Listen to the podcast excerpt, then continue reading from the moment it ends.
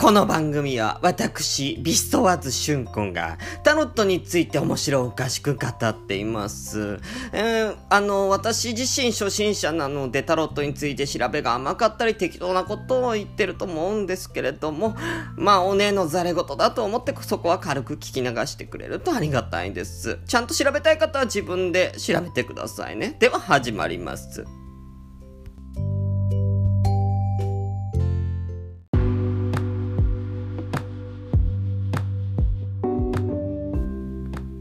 も皆さん、こんにちは。ビストワーズ春光です。愛とタロットとおね第3回でございます。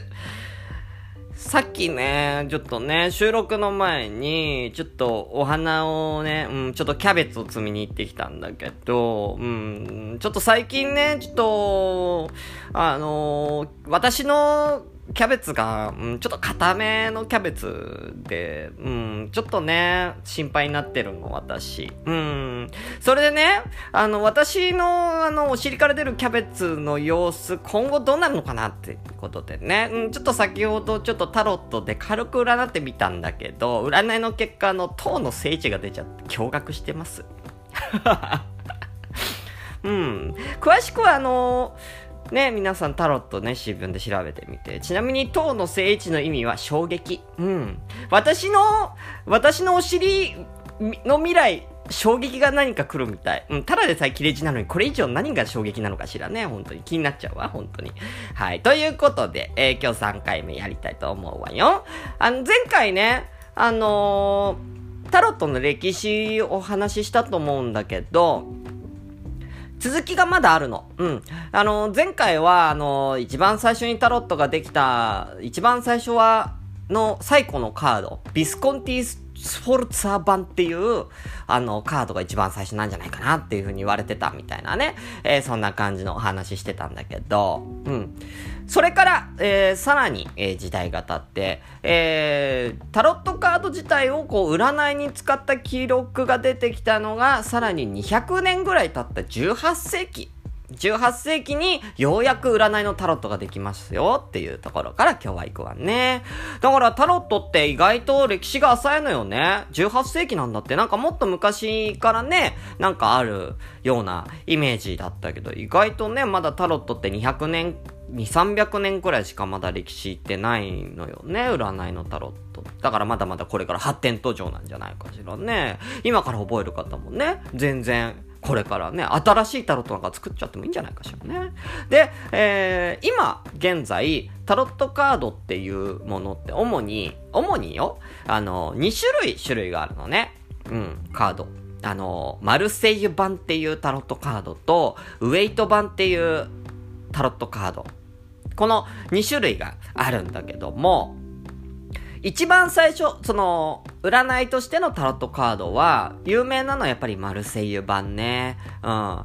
これがね、あの今のそのタロットカードのその絵あるじゃない？あれとほぼ同じえー、もうそれの原型になってるのが、このマルセイユ版タロットっていうやつなのね。うん。で、なんでマルセイユ版かっていうと、その当時、そのタロットカードを生産していた、えー、なんだろうな、会社っていうか、産地が、あの、マルセイユだったらしいの。だからマルセイユ版なんだって。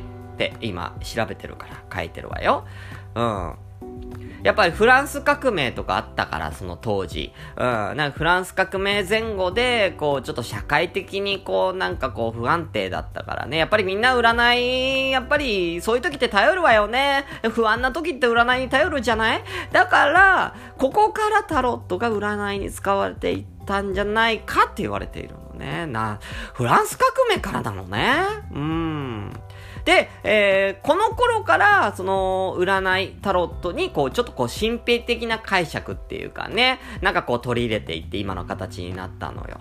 うん、で、その中、やっぱりこう、占い師さんがね、こう、人気になっていくわよね。フランス革命前後でみんな不安だから占って占って、つって。で、人気の占い師さんっていう人が一人いたのよ。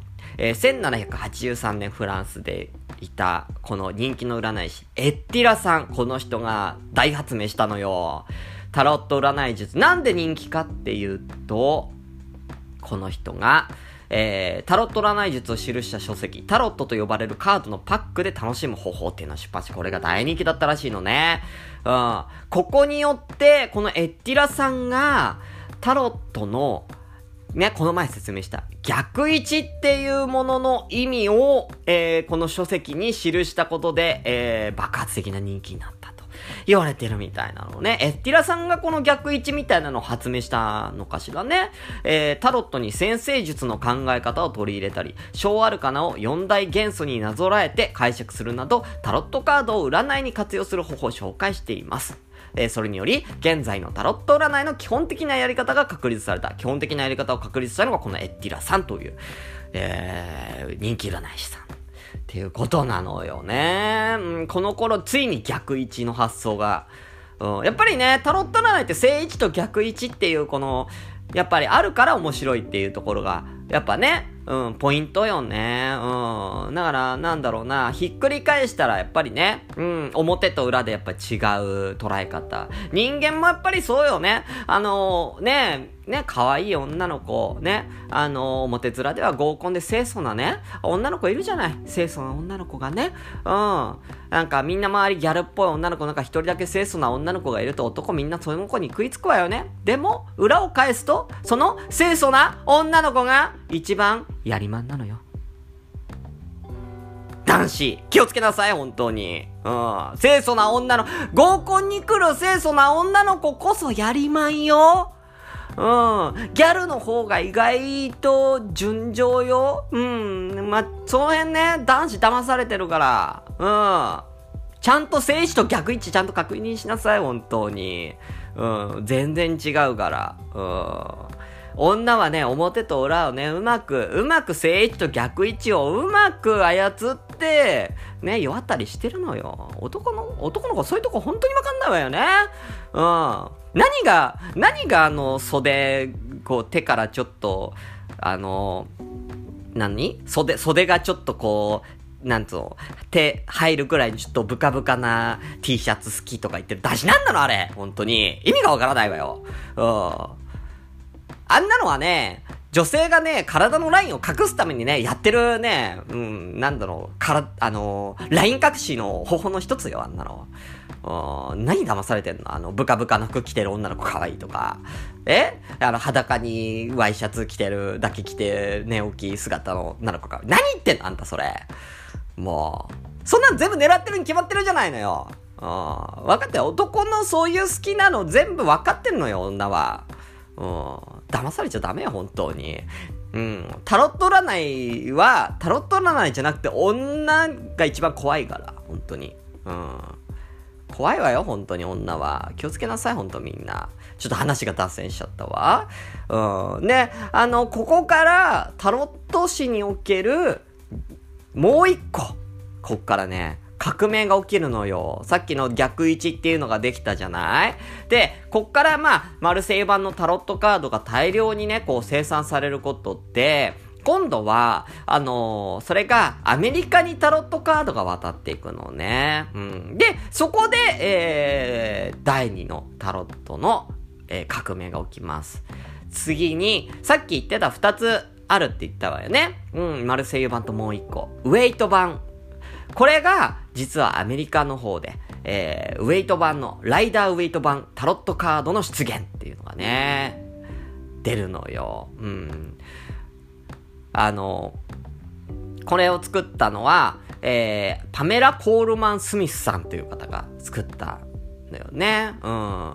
で、えー、これが、なんだろうな、もともとまあ作ったのはパメラ・コールマン・スミスさんっていう方が作ったんだけど、もともとはその、アーサー・エドワード・ウェイトさんっていう、えー、方の黄金の夜明け団っていう、えー、な、なんかな、これ、あのー、まあ、団体っていうかな、宗教団体があったのね。うん。アーサー・エドワード・ウェイトさんっていう人が入っている、黄金の夜明け団っていう宗教団体があるんだけど、その宗教団体の聖書をもとに、ウェイト版のタロットっていうものを制作したのが今のウェイト版タロットなのね。で、えー、この黄金の夜明け団っていうのは、まあ、錬金術とかエジプト神話とか、えー、なんかそんな感じの、えー、ことを、えー、なんか崇高している、えー、宗教団体なんだけど、実は、これ、あの、フリーメイソン、あるじゃない？うん。これね、そのフリーメイソンの団体の一つなのよ。うん。一種の魔法学校の様相を呈していた団体ということで。うん、だから、ウェイト・バンタロットを好んで使っている占い師さんがいたら、ちょっとフリーメイソンを疑った方がいいわよ。怖いわね。裏で糸引いてる可能性あるわよ。うん、だから、そういったものも、ちょっと、あなた方、ね。変な壺とか売られないようにね。うん。フリーメイソンって変な壺売るのかしら。うん。何も、何か、でもなんかね、うん。陰謀論みたいなものがね、働いてる。そんなウェイト・バンタロット。な、なん、なんだろうね。その、なんかマルセイユ・バンタロットが陽であるとしたら、ウェイト・バンタロットは陰っていう、まあ、黄金の夜明け団っていうね、うん、なんか、意識、なんか陽のイメージあるけども、実は陰っていうね、うん、こんなところがあるわよね。うん、怖いわね。本当に。こんなところにもフリーメイソンさん。まあ、でも、フリーメイソンさん、メイチョン、メイソンちゃんもね、なんか、あのー、本当に、な、なんだろうね、なんかこう、まあタロットありそうよね。ほんとタロットと言ったらフリーメイソンちゃんみたいなとこ、ちょっとイメージ的に感じてもいいのかなとは、まあ思っちゃうわよね。うん。だからね、私がね、占いやるときにはね、うん、私の独断と偏見であなたを陰謀に巻き込むことになると思うわ。私の陰謀論は怖いわよ。なんならだって私のケツから出るキャベツがこの後衝撃に見舞われるっていう、うん、占い結果が出てるんだから、誰の陰謀？これ。誰の陰謀？これもメイソンちゃんの陰謀なの？ねえ。ねえ、私のケツについて占ったら、塔のカードが出たのもメイソンちゃんのせいなの？ちょっと。怖いわよね。ま。メイソンちゃん私のケツ狙ってるのかしら？何？私のケツに衝撃ってメイソンちゃんの？メイソンちゃんのあれが私に衝撃与えるってことなのや？だ、もう、ちょっと。何？セクハラよ。やめなさい、ほんと。うん、ということで今日はここまでにするわ。また次回。じゃあね。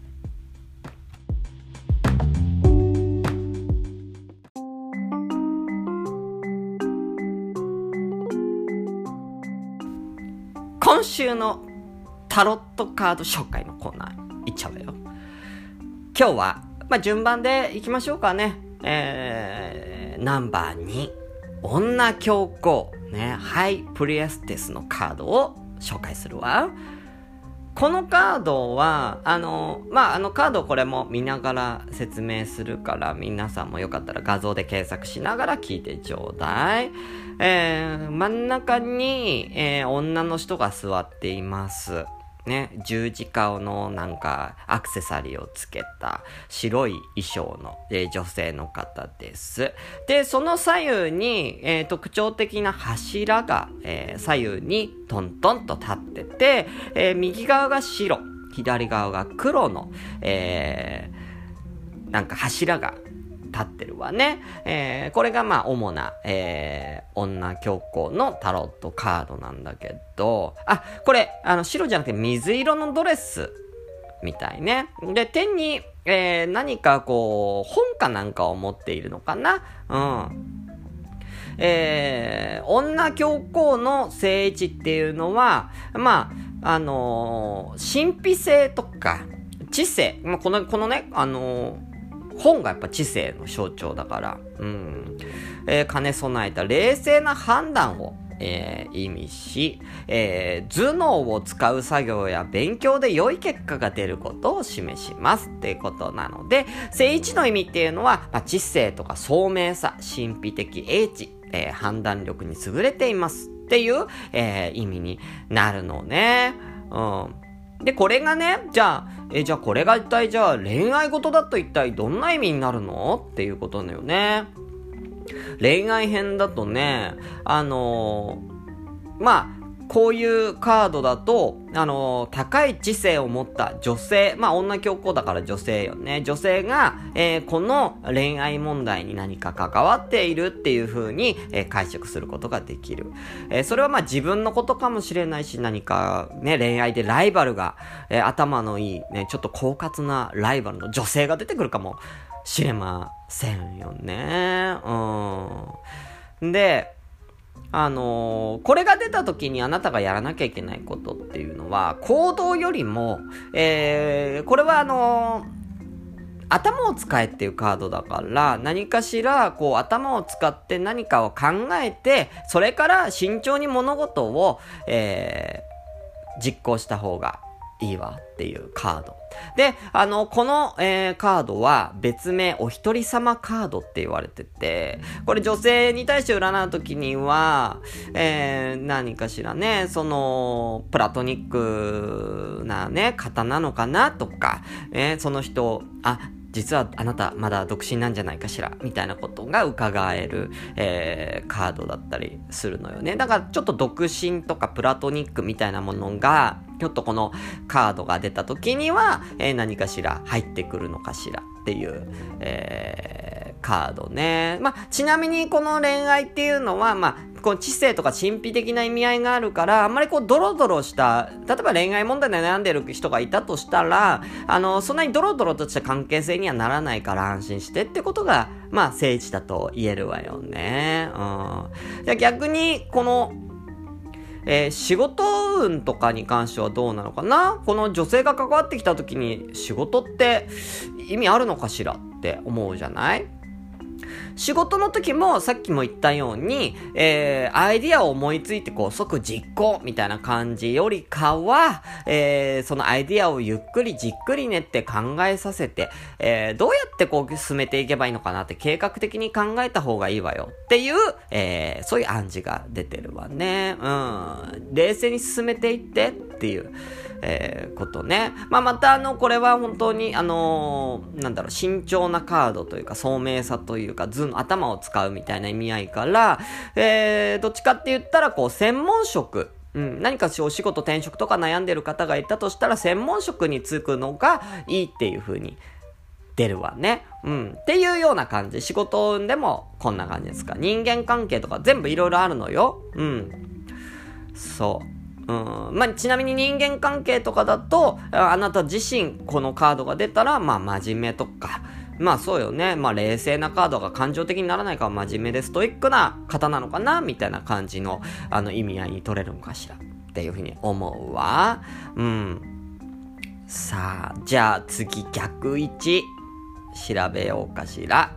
ねえー、逆位置が出た時にはどうなるかっていうことだよね。逆位置の意味っていうのはもうさっきね、言った通り、この知性とか聡明さっていうのが、えー、かえって相手を、相手に対して、いやな、この人なんか全然なんか冷静じゃないわとか、ああ、この人全然なんか頭悪そうだなとかってあなた自身が思っちゃったり言っちゃうことで相手に批判されたりとか自分が冷静であるからこそ相手に批判されちゃう。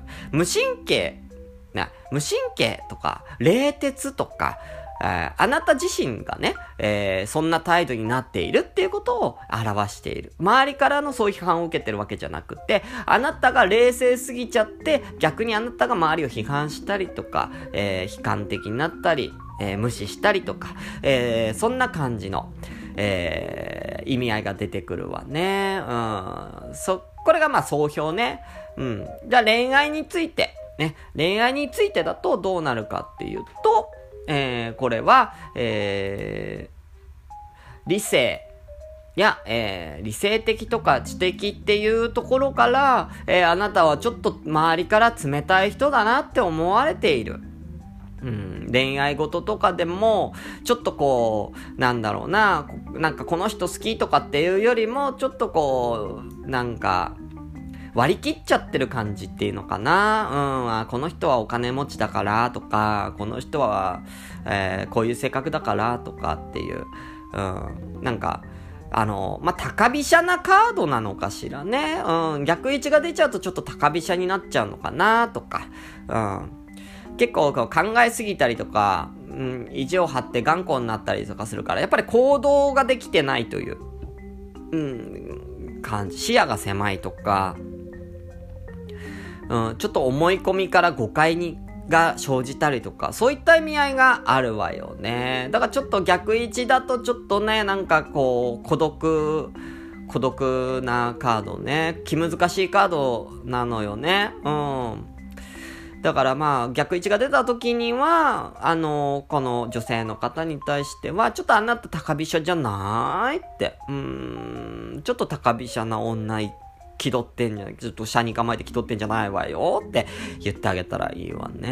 うん。あなたそんなに高飛車になるほどあなたそんなに顔良くないわよ。つって、うん。どっちかっつったら顔、ホフゴブリンだからあなた。うん。ホフゴブリンだから。ホフゴブリンって高飛車のホフゴブリンって、最悪じゃない？うん。すぐ殺されちゃうわよ、そんな、そんな子。うん。だから、うん、ホフゴブリンだからあなた。だからもうちょっと下手に出た方がいいわよってアドバイスしたらいいと思うわ。えー、ちなみにこれは、えー、仕事の時の、えー、逆位置も一応説明しようかしらね。うん。仕事の時は、これはだから先ほども言ったように、さっきはこう計画的にね、ゆっくり順序を追って、えー、やったら、時間はかかるけどうまくいくわよっていうカードなんだけども、えー、考えすぎて、あのー、その案件が計画通りにいかない可能性があるっていう、え、ことね。うん。だから、あのまあ、考えすぎてその計画が実行に移されない。もしくは良い考えを思いついたとしても、その人が勢いのまま実行しようとして失敗するとか、準備不足とか。うん。まあ、要は、あの、正位置で出たことは成功して、え逆位置で出たことは失敗するっていう、え意味合いがあるのね。だからどっちに対してもアドバイスすることは、えー、じっくりと計画を立てて、ちゃんと成功するように時間をかけてやったらどうかしらっていうことね。うん。あの、この方は、あの、女教皇がね、出ちゃう人って冷静なんだけども、その冷静なとこでイレギュラーが出ちゃうと、すごい焦っちゃうのよね。冷静なだけに。うん。な、柔軟性に欠ける人が多いのかしらね、女、女教皇が出た方は。だから、あの、柔軟性がないからもうちょっと、あの、頭を、四角い頭を柔らかく、うん、ね、うん。とりあえず、その、あのー、角刈りをアフロに変えたらどうかしらっていうアドバイスをしてあげたら、うまくいくのかなって私は思うわ。まずアフロにしなさい言うてね。うん、が、まあ、坊主。うん、な、でも、坊主も硬そうよね。うん、だアフロがいいのかしらね。うん、だから、博士太郎。うん、博士太郎さん。って言ったらいいのかしれない。うん。あのね、バイオリンをね。うん。あのバイオリンの音色いいわよね。うん。なんか、あのバイオリンをこう振り回してね。うん。博士太郎さんがね。うん。あの、博士太郎さんがバイオリン振り回してるあのあの絵柄っていうのかしらね。あれ見てると、なんか、巨大なカブトムシに首元噛みつかれてる、で、暴れてる人みたいなね。うん、そんな風に見えなくもない。っていうね。うん、これが四角い頭を丸くするってことよ、あなた。うん。よくよく見るとバイオリンなんだけど、よくよく見るとあの巨大なカブトムシに首元ガブって噛みつかれて暴れている博士太郎に見えなくもないからそういう目で一回見てみなさい。ちょっとずつ見えてくるわよ。うん。試してみて。うん。ということで今日はこの辺にするわ。またね。バイバイ。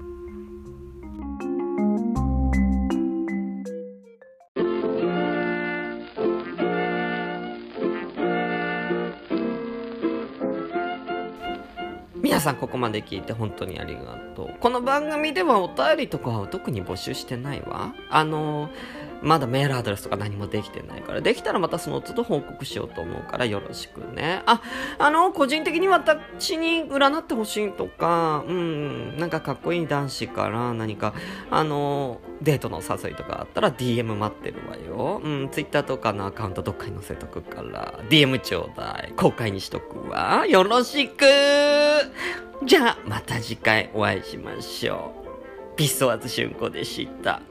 バイバイキン。